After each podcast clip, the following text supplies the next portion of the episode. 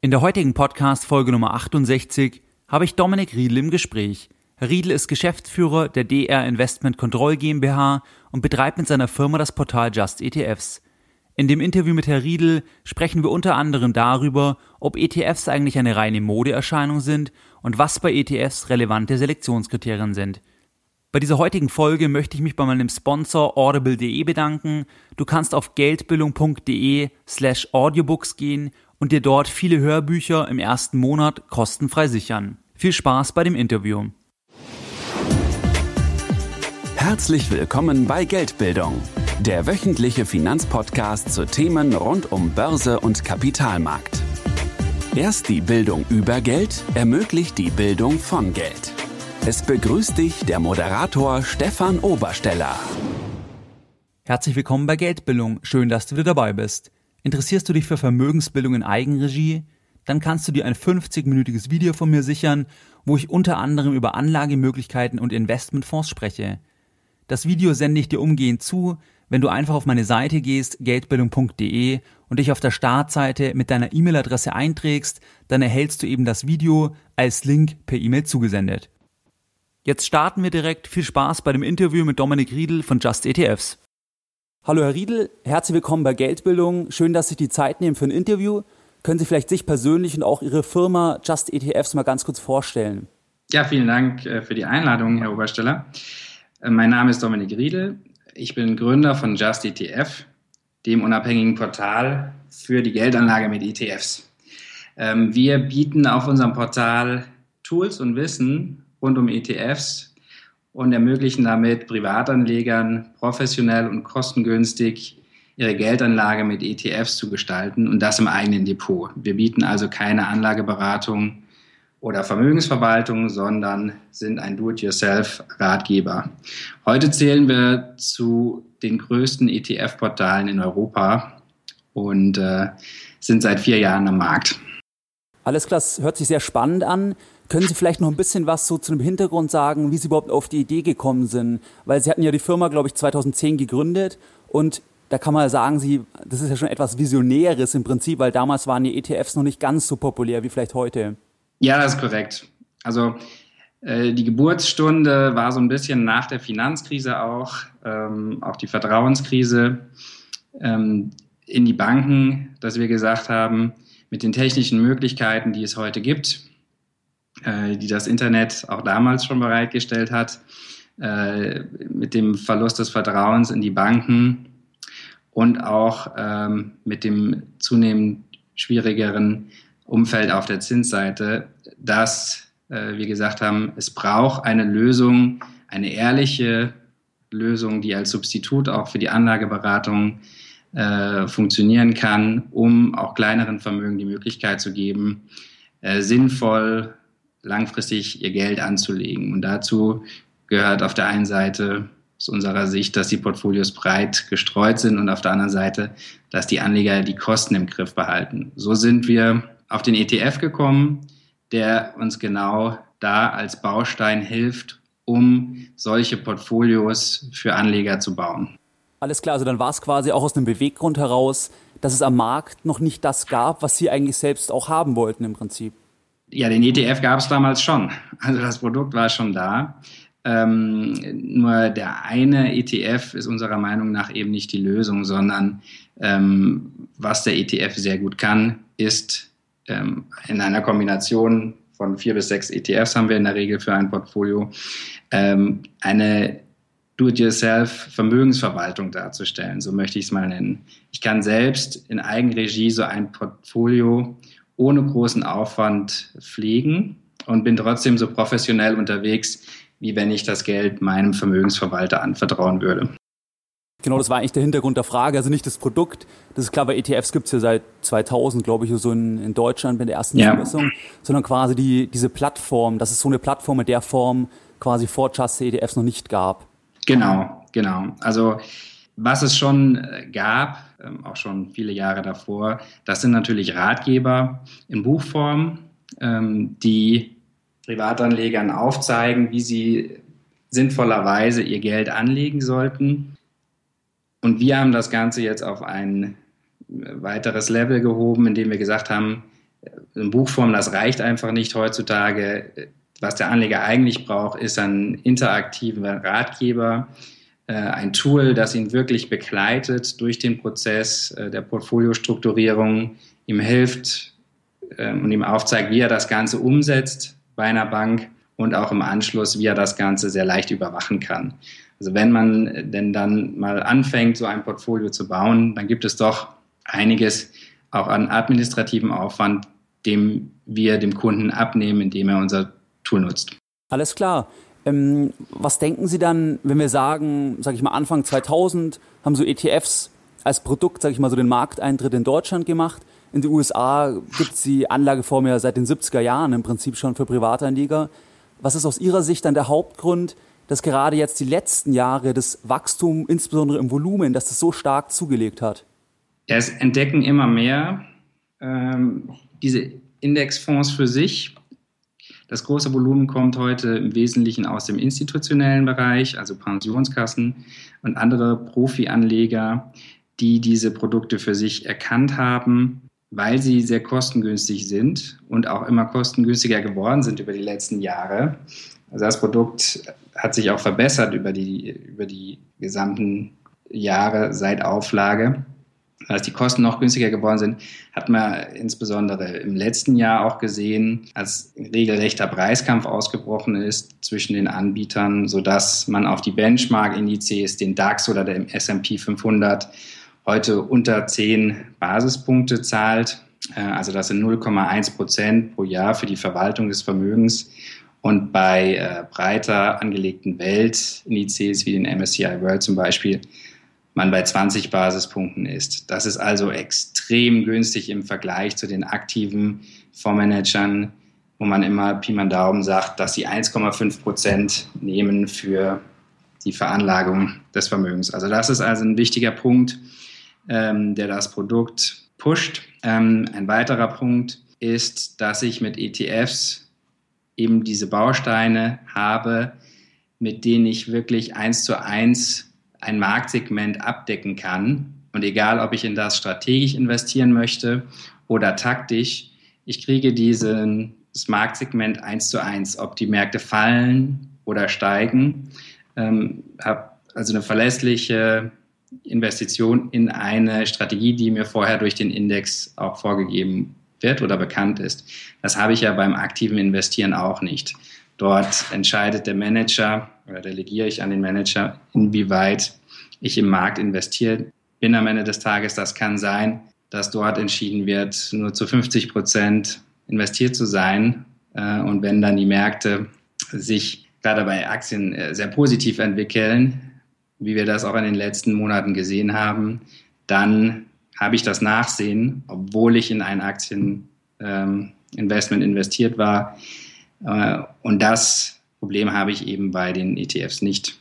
Also das Letzte, das ich auch noch sehe, ist ähm, die Vielfalt, die die Produkte heute an den Tag legen. Also heute gibt es über 1000 ETFs am Markt. Ähm, es gibt sie auf die verschiedensten Anlageklassen, auf Aktien, Anleihen, Rohstoffe und innerhalb dieser Anlageklassen nochmal wieder differenziert auf Regionenindizes, Länderindizes, Branchen, äh, spezielle Marktsegmente, sodass sich der ETF auch über die Zeit immer neue Kundengruppen erschlossen hat und auch immer noch dabei ist, sich neue Kundengruppen zu erschließen.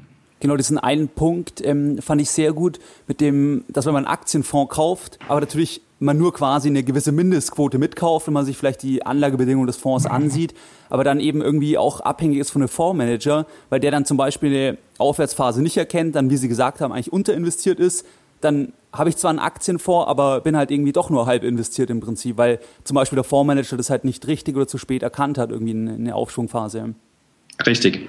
Wenn wir jetzt an die Begriffe ETFs und ETCs denken, wie kann man die beiden Begriffe am besten voneinander abgrenzen und was sind dort die wesentlichen Unterschiede? Weil ich glaube, dass viele Anleger die teilweise vermischen, diese Begriffe.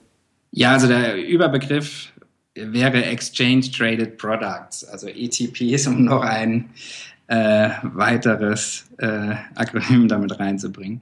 Ähm, ja, denke, am einfachsten ist es erklärt, weil es ist ja hier kein Entweder-Oder, sondern äh, es sind äh, Produktgattungen, die verschiedene Marktsegmente abdecken. Äh, ETF Exchange Traded äh, Funds oder börsengehandelte Indexfonds sind Publikumsfonds, ähm, wie sie auch äh, aktive Fonds sind in ihrer rechtlichen Form. Äh, und diese zählen zu den am strengsten regulierten Investmentprodukten, die es gibt.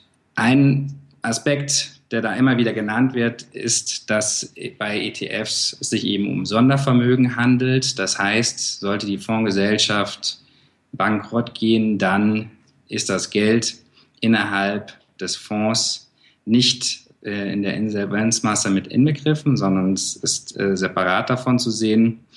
Äh, eine weitere Vorgabe bei den ETFs, auch zum Schutz der Anleger, ist das Gebot der Diversifikation. Also es ist nicht möglich, innerhalb eines ETFs ähm, nur ein Wertpapier zu halten. Das war aber auch damals das größte Hindernis, als man sich überlegte, Edelmetalle sowie Gold und Silber auch handelbar zu machen. Denn in einem Gold-ETF möchte ich genau das tun. Also ich möchte 100% Gold ähm, investieren, einen Umweg einfallen lassen und so sind ETCs entstanden, Exchange Traded Commodities.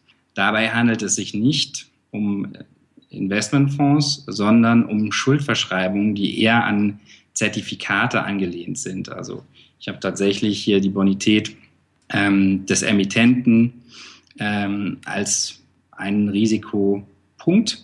Jedoch um die ETCs näher an die ETFs heranzurücken, ähm, hat man ähm, eine Besicherung mit eingeführt, sodass gerade im Edelmetallbereich immer das Anlagevolumen oder das Bonitätsrisiko auch besichert ist mit tatsächlich physischem Gold oder physischem Silber, äh, das in Tresoren lagert, sodass man eigentlich von der wirtschaftlichen Struktur her genau das Gleiche hat äh, wie ein ETF. Bei ETC dann quasi den dahinterstehenden Wert im Prinzip hat und nicht ein Richtig. klassisches Emittentenrisiko. Richtig. Das ist insbesondere wichtig eben für die Edelmetalle. Das ist auch der Bereich, ähm, wo wir sagen, wo es auch Sinn macht, für einen normalen Privatanleger so etwas im Depot zu haben. Gerade eine Goldkomponente, das ist auch etwas, was wir bei Weltportfolios ähm, immer gerne mit ähm, integrieren. Es gibt aber heute auch ETCs auf andere Rohstoffe wie Kaffee, Mais und so weiter, bei denen diese Besicherung in der Regel nicht gilt, wo man dann oft die Bonitätsrisiken des Emittenten äh, selbst trägt. Das sind aber, wie gesagt, keine Produkte, äh, die ich bei einem normalen Privatanleger im Depot sehe. Weil sie quasi nicht zusätzlich zur Diversifikation beitragen oder weil es einfach nicht unbedingt Sinn macht für einen Privatanleger, oder? Weil es nicht gerade Sinn macht äh, in einer langfristig orientierten Strategie, sondern das sind wirklich äh, spekulative Investments. Ähm, glauben Sie dann, dass der Trend bei ETPs oder halt ETFs und ETCs, dass der so weitergehen wird? Also dass es auf keinen Fall eine Modeerscheinung wird und dass es auch nachhaltig weiter, sage ich nochmal, im Volumen weiter wachsen wird? Oder wie ist da Ihre Einschätzung? Also ich glaube, dass man den Trend bei ETFs ganz klar abgrenzen muss äh, von dem, was man bei den Zertifikaten gesehen hat, äh, was man auch immer mit der Finanzkrise verbindet. Äh, dass wir ist bei ETFs ganz anders. Hier sind die Profi-Anleger die ersten, die äh, diese Produkte nutzen und auch äh, zunehmend nutzen werden aufgrund der vielfältigen Einsetzbarkeit dieser Produkte. Also der Trend ist hier ganz klar gesetzt, dass, ähm, dass Exchange Traded Funds keine Modeerscheinung sind, äh, sondern wirklich hier sind, um unsere Investmentproduktwelt zu bereichern und sie nehmen auch zunehmend aktiven Fonds ähm, Volumen weg. Also heute ist das Volumen in Europa bei nur 3%, äh, was man gar nicht vermuten würde äh, unter allen Fondsanlagen, bei der vielen Presse, die auch ETFs bekommen. Im Vergleich dazu ist es in den USA bereits bei 14% Also das ist auch so ein bisschen den Wachstumspfad, wo wir sagen, da wird es eine Angleichung geben ähm, von Europa zu den USA in den kommenden Jahren, sodass man hier in, insbesondere in Europa von einem sehr großen Wachstum ausgehen wird. Und das Ganze hat im Privatanlegermarkt noch gar nicht wirklich Fuß gefasst. Man sieht schon, dass bei den Online-Brokern äh, sehr stark auch von den Privatanlegern ETFs eingesetzt werden für die private Geldanlage, aber im Bereich der Privatbanken oder auch im Bereich äh, der freien Finanzberater sind ETFs noch ganz am Anfang, ist auch so ein bisschen bedingt der aktuellen Vergütungsstrukturen, die eben häufig noch auf äh, Bestandsprovisionen aufsetzt. Doch das wird sich in Zukunft auch ändern, hat sich schon auch in einigen Ländern geändert in Europa. Äh, und das wird sich auch in den kommenden Jahren bei uns ändern. Eben weil in einigen Ländern wurde ja, glaube ich, die provisionsorientierte Beratung sogar schon verboten. Das ist korrekt. Also äh, Großbritannien, äh, dort ist das schon der Fall. In äh, den Niederlanden auch. Und so fallen nach und nach die Märkte um uns herum. Und aus diesem Grund auch die Regulatorien, die auf den Weg gebracht wurden für die, für die kommenden Jahre, äh, werden wir nicht darum hinkommen, dass wir auch in diese Richtung gehen werden. Und wenn wir jetzt nochmal zusammenfassen, wenn Sie jetzt einen Anleger, der bisher nur aktiv verwaltete Fonds im Portfolio hat, überzeugen müssten, dass er jetzt passiv investiert über ETFs, was wären so die drei allergrößten Argumente, die Sie ihm nennen würden, warum er jetzt auf jeden Fall von aktiv auf passiv um, umswitchen sollte? Naja, die drei Argumente. Also ich will es mal so zusammenfassen. Ähm, es ist einfach eine Kosten-Nutzen-Rechnung, die äh, jeder für sich selber aufmachen muss. Also oft wird ja gesagt, so einen Index kaufen, da kaufe ich ja einfach alles. Dann bin ich ja nur so gut wie der Durchschnitt. Das ist meiner Meinung aber äh, nur die halbe Wahrheit. Denn für ein Jahr gesehen wird das durchaus richtig sein. Also wenn man sich ein Jahr betrachtet, dann müssen 50 Prozent ungefähr der Manager besser sein und 50 Prozent schlechter sein als der Markt. Aber wenn ich jetzt mir Studien anschaue, die genau das verglichen haben, wie schlagen sich Fondsmanager äh, zu ihrer Benchmark, dann kommt dort heraus, dass über Anlagezeiträume von drei Jahren und länger, ähm, und das abhängig von den Studien, 80 bis 90 Prozent der Fondsmanager ihre Benchmark nicht schlagen, weil nicht jedes Jahr der gleiche Manager eben besser ist als der Index, dann spricht für mich einiges dafür, ähm, passiven Investmentansatz zu verfolgen. Mit meinem passiven Investmentansatz habe ich in der Regel eine 80 bis 90 prozentige Kostenersparnis, wenn ich jetzt äh, von Portfolios ausgehe, die ich mir für 0,3 Prozent an laufenden Fondskosten zusammenstellen kann im Vergleich zu 1,5 Prozent bei aktiven Managern und über drei Jahre und länger auch noch die Möglichkeit habe, 80 Prozent dieser aktiven Manager out zu performen, spricht eigentlich aus meiner Sicht alles dafür, passiv zu investieren. Gerade weil ich mir da auch die Zeit noch zusätzlich erspare, die ich aufbringen würde, um genau diese Manager zu identifizieren, diese 10, 20 Prozent, die vielleicht dann den Index schlagen. Klar, und weil dann die Kosten auch langfristig ja auch entsprechend exponentiell im Prinzip sind, eben halt im negativen Sinn dann.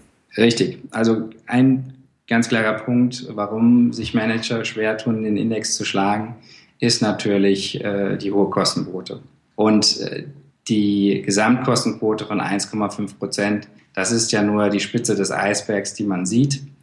Transaktionskosten, die innerhalb des Fonds anfallen, um ähm, Aktien zu kaufen und zu verkaufen, sieht man dort nicht in dieser Kostenquote enthalten, sondern die kommen noch oben drauf, sodass da äh, jemand, der sehr aktiv ist im Handel, doch deutlich schon besser als der Index performen muss, damit er seine Kosten reingespielt hat und dann mir noch einen Mehrwert liefern kann.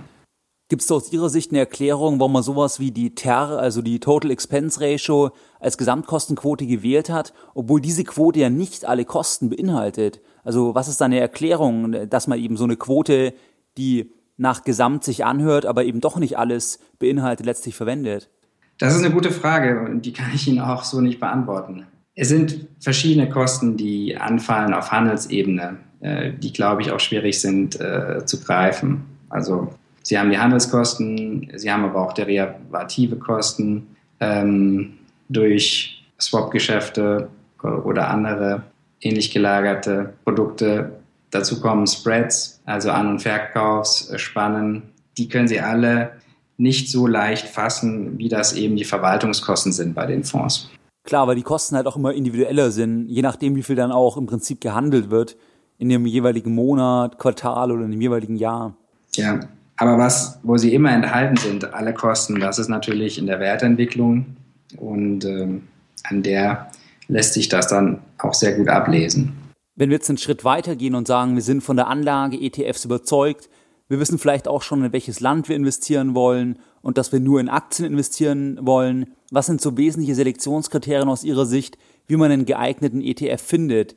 Weil ich glaube, dass da bei vielen Anlegern relative Unklarheit herrscht, weil es gibt ja viele Kriterien, seien es jetzt Sitz der Kapitalanlagegesellschaft, die steuerliche Situation, die damit verbunden ist, ob er thesaurierend ist oder ausschüttend, welche Replikationsform er hat und so weiter. Was sind da wichtige Kriterien aus Ihrer Sicht? Also an erster Stelle sollte ein ETF mal älter als ein Jahr sein, weil nur wenn ein ETF älter als ein Jahr ist, bekomme ich auch eine Datenhistorie, äh, die mir schon mal zeigt, wie gut der Index getrackt wird. Und ich bekomme auch die ersten Kostenquoten, die erste TER ausgewiesen ähm, für das erste Jahr des Existierens des Fonds. Das ist also ein wichtiges Kriterium aus meiner Sicht. Äh, ein weiteres Kriterium ist, dass so ein Fonds ein Mindestvolumen von 100 Millionen aufweisen sollte, damit ich sicher gehen kann, wobei es auch da nicht immer sicher ist, aber äh, größtenteils sicher sein kann, dass dieser Fonds hoffentlich nicht geschlossen wird aufgrund von Unwirtschaftlichkeit. Also das wäre etwas, wo ich als Anleger dann den Ärger hätte, dass ich wieder mein Geld neu investieren müsste. Und das möchte ich möglichst äh, vermeiden. Und äh, zu guter Letzt würde ich natürlich gucken, dass mein ETF sich genauso gut oder gar besser äh, schlägt zum Index wie seine Konkurrenzprodukte. Die Punkte, die Sie jetzt angesprochen haben, es gibt, wenn man dann auf Indexebene wirklich ist und sich die verschiedenen Produkte miteinander vergleicht, äh, dann auch immer im Einzelfall abzuwägende Aspekte, äh, die weiter als Kriterien genutzt werden können. Hängt aber da ganz stark davon ab, also was bin ich für ein Anleger, ähm, steuerlicherseits, aber auch ähm, sind das strategische Investitionen, die ich langfristig halten möchte, äh, oder sind das kurzfristige ähm, taktische Ideen, die ich hier umsetzen möchte, was mich schon wieder von einem ETF zu einem anderen bringen könnte. Ähm, ein Thema, das auch bei Privatanlegern immer wieder ähm, genannt wird, ist ein ETF steuereinfach oder nicht. Ja, ist das für mich relevant ähm, oder nicht? Das ist aber wirklich eine Einzelfallentscheidung, die jeder für sich dann selber treffen muss und auch oft abhängig äh, von dem Investitionsfokus. Also auch Replikationsmethode. Manchmal habe ich die Wahl, manchmal habe ich sie eben auch nicht, weil gewisse Anlagen eben nur umsetzbar sind über synthetische ETFs und das gar nicht mit physischen dargestellt werden kann. Das gleiche gilt für ausschüttend oder tesorierend. Manche Anleger präferieren hier ausschüttende ETFs, weil sie ein laufendes Einkommen generieren möchten durch ihre Anlage. Andere Anleger wiederum möchten möglichst ähm, ihre Gewinne in die Zukunft ähm, verschieben und nutzen dafür tesorierende ETFs. Also da ist für jeden Geschmack etwas dabei. Wenn wir jetzt nochmal zum Replikationsmechanismus gehen, wenn wir jetzt sagen, das wäre jetzt ein Index, wo beide Mechanismen vorhanden sind, haben Sie da eine Präferenz, also dass Sie sagen, wenn es beide gibt, dann wieder voll repliziert oder sagen Sie, kommt drauf an oder ist es gar nicht so entscheidend, die Kosten sind dann wichtiger oder ein, oder ein anderes Kriterium? Ja, wie gesagt, also es hängt, ähm, ich habe da keine Präferenz per se, sondern äh, für mich hängt das wirklich immer dann im Einzelfall davon ab, bei dem entsprechenden Index, ähm, welche Replikationsmethode mir da Vorteile bietet. So können mir gerade synthetische ETFs Vorteile bieten auf der steuerlichen Seite oder auch bei der Abbildungsgenauigkeit. Und gerade eben, wenn ich über breit diversifizierte ETFs nachdenke, also so den MSCI World mit ähm, 1600 Unternehmen, das ist physisch eins zu eins gar nicht darstellbar, sodass man hier bei physischen ETFs auch auf ein äh, Optimierungsverfahren, Samplingverfahren abstellt, wo ich dann mehrere hundert Aktien in dem ETF habe, die so gesteuert werden, dass sie die Index Entwicklung möglichst ähm, nachbilden, sodass ich hier also auch nicht letztendlich das eins zu eins habe oder vielleicht höheren Schwankungen ausgesetzt bin, ähm, wie mit einem synthetischen ETF. Beim Thema exotische ETFs, oder da hatten wir schon ein bisschen die Thematik angesprochen, dass es immer mehr ETFs eigentlich gibt und auch Strategie-ETFs und ganz verschieden auch auf, auf äh, andere Basiswerte wie auf Kaffee oder ähnliches. Wie beurteilen Sie diese exotischen ETFs? Also sind die für Anleger geeignet, für den normalen Privatanleger, wenn wir jetzt auch an Short-ETFs oder ähnliches denken? Oder sagen Sie überwiegend für einen Privatanleger ist ein reines Index-Investment besser geeignet wie jetzt so exotische Varianten von ETFs? Ja, also das, was wir auch auf unserer Website propagieren, ist wirklich das langfristig äh, sinnvolle Investieren mit ETFs. Und da ist man bei den äh, gängigen Indizes, die man auch schon mal in der Zeitung ähm, gesehen hat oder auch schon mal drüber gelesen hat. Exotische ETFs ist ganz klar etwas für erfahrene Anleger. Und sicherlich es da, gibt es da eine Nachfrage, sonst gäbe es diese Produkte nicht. Aber für den normalen Privatanleger sind diese Produkte nicht geeignet oder sollten auch nicht investiert werden. Also gerade das Beispiel Short ETFs, äh, wo man mit ETFs auf fallende Kurse setzen kann ähm, und das auch teilweise äh, als Absicherungsstrategie verkauft wird am Markt.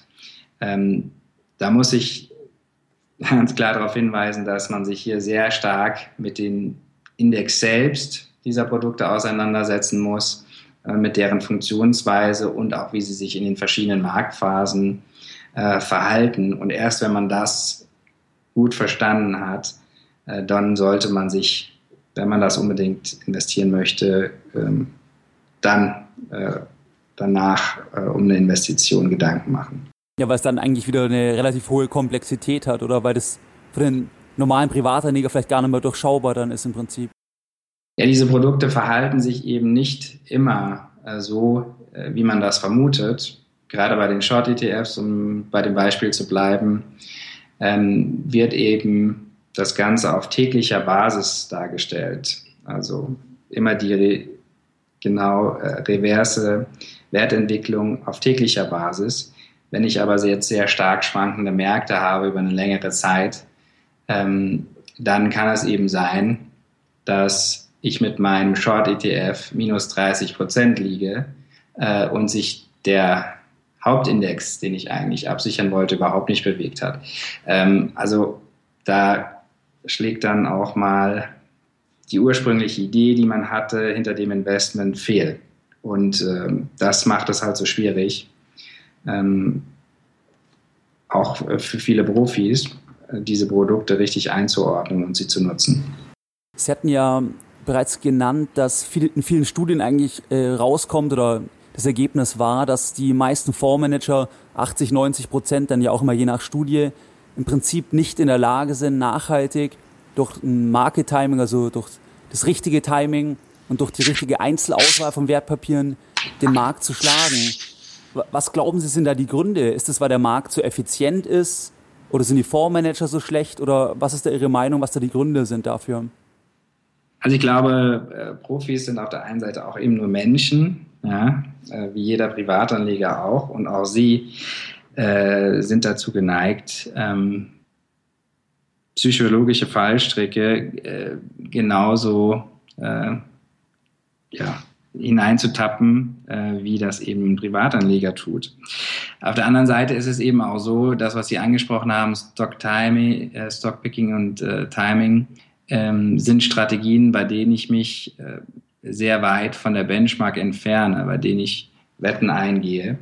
Äh, und auch wenn ich da eine dezidierte Meinung habe, äh, ist es doch so, dass ich immer wieder berichten muss ähm, an meine Anleger in täglicher Basis oder monatlicher Basis äh, und ich mir nicht leisten kann, wirklich lange meine Meinung gegen den Markt durchzuhalten, sodass am Ende des Tages doch viele Manager äh, sich sehr stark an der Benchmark orientieren. Und ähm, da sind wir auch schon wieder an einem Vorteil des passiven Investierens, gerade weil die aktiven Manager sich auch sehr nah an der Benchmark orientieren, äh, macht es natürlich noch mehr Sinn, ähm, dann einen Indexfonds kostengünstigen zu kaufen, äh, wenn ich weiß, äh, dass ich bei einem aktiven Fonds doch oft fast das Gleiche bekomme zu einem viel, viel höheren Preis. Immer die Kosten hat man ja in jedem Fall, sag ich mal. Ja. Hätten Sie jetzt für jemanden, der, sag ich mal, gerade erst anfängt, sich mit Börse, Finanzen, Geldanlage zu beschäftigen, vielleicht weil er zum Beispiel in der Situation ist, dass er Geld geerbt hat und bisher eigentlich sich nie um Finanzen kümmern müsste, zum Beispiel weil es gar keine Notwendigkeit bestanden hat. Hätten Sie da irgendwie Buchempfehlungen, wo Sie sagen, das wäre ein Tipp, wo jemand, der neu in der Thematik ist, eigentlich einen ganz guten Einstieg in das Ganze findet? Ja, also als erstes Mal würde ich natürlich vorschlagen, äh, dass er das Portal JustETF besucht und äh, dort im Wissensbereich sich schlau macht.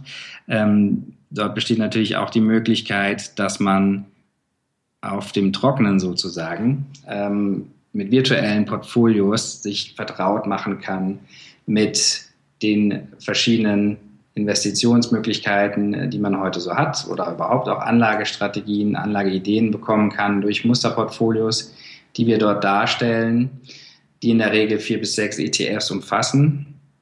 Ähm, und was ich auch immer ganz wichtig finde, ist eben, dass Leute ein Verständnis bekommen für Renditen von verschiedenen Anlageklassen, äh, gerade auch langfristig erzielbare Renditen. Und da finde ich die Bücher von dem äh, Dr. Gerd Kommer sehr gut. Also er hat da einmal die Buy and Hold Bibel geschrieben.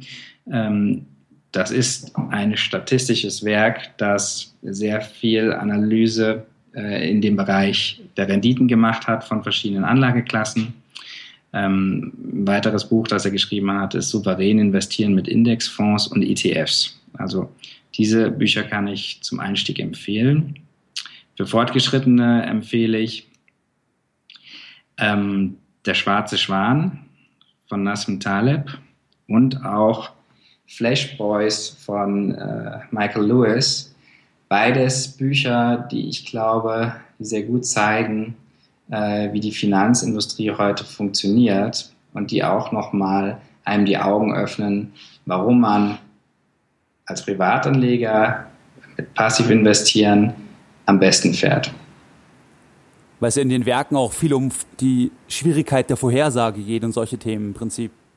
Ja, genau. Und auch äh, die Problematiken aufzeigt hinter statistischen Modellen, äh, die viele aufsetzen äh, und als Heiligen Gral in der Geldanlage verkaufen.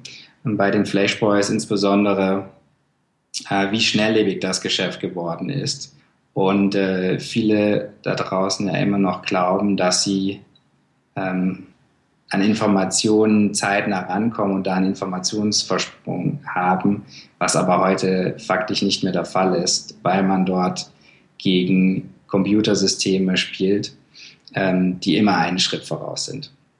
Da wird das Geschäft in Millisekunden äh, gerechnet und äh, nicht in Sekunden oder Minuten eben in der Zeit, da sucht man noch die Zugangsdaten raus aus dem Ordner. Richtig. ähm, ich beende die Podcast-Folgen meistens mit einem Zitat und ähm, frage auch gerne meine Interviewpartner nach einem Lieblingszitat. Muss überhaupt nicht in Bezug auf Geldanlage sein, aber die Frage möchte ich jetzt an der Stelle natürlich auch äh, fragen, ob Sie irgendwie ein Lieblingszitat haben. Also es kann wirklich abseits der, der Geldanlage sein. Oh ja, da habe ich eins. Also ich habe jetzt von äh, John D. Rockefeller, äh, der hatte mal gesagt, lieber eine Stunde über Geld nachdenken, als eine Stunde für Geld arbeiten. Und das finde ich sehr treffend. Gerade in der heutigen Zeit, wo sehr viele noch ähm, auf Festgeldkonten sitzen äh, und noch gar nicht gemerkt haben, ähm, dass ihr Geld dort langsam äh, von Inflation zerfressen wird, glaube ich, ist das etwas, äh, das völlig in die Zeit passt und hoffentlich Leute dazu anregt, auch in Aktieninvestment stärker zu gehen, äh, um einfach langfristig wirklich ihr Geld auch arbeiten zu lassen äh, und nicht selber arbeiten zu müssen, hoffentlich im Alter. Das wünsche ich auf jeden Fall äh, jedem, der sein Geld äh, heute in Aktien anlegt. Nee, das finde ich auch ein sehr gutes Zitat und ähm, hatte ich sogar auch schon mal in einer, in einer Folge erwähnt gehabt. Und in dem Sinn, glaube ich, ist es ein ganz guter Schluss des Interviews. Ich möchte mich ganz herzlich bei Ihnen bedanken, Herr Riedel, für das äh, spannende Gespräch. Sehr gerne. Vielen Dank. Das war das Interview mit Dominik Riedel von Just ETFs. Ich hoffe, du konntest dir viele nützliche Informationen rausziehen. Und eine der Buchempfehlungen von Dominik Riedel, und zwar Flash Boys, kannst du dir kostenfrei bei Audible als Hörbuch sichern. Geh dazu einfach auf geldbildung.de slash audiobooks. Mehr Informationen zu Themen rund um Börse und Kapitalmarkt findest du unter www.geldbildung.de. Und immer daran denken, Bildung hat die beste Rendite.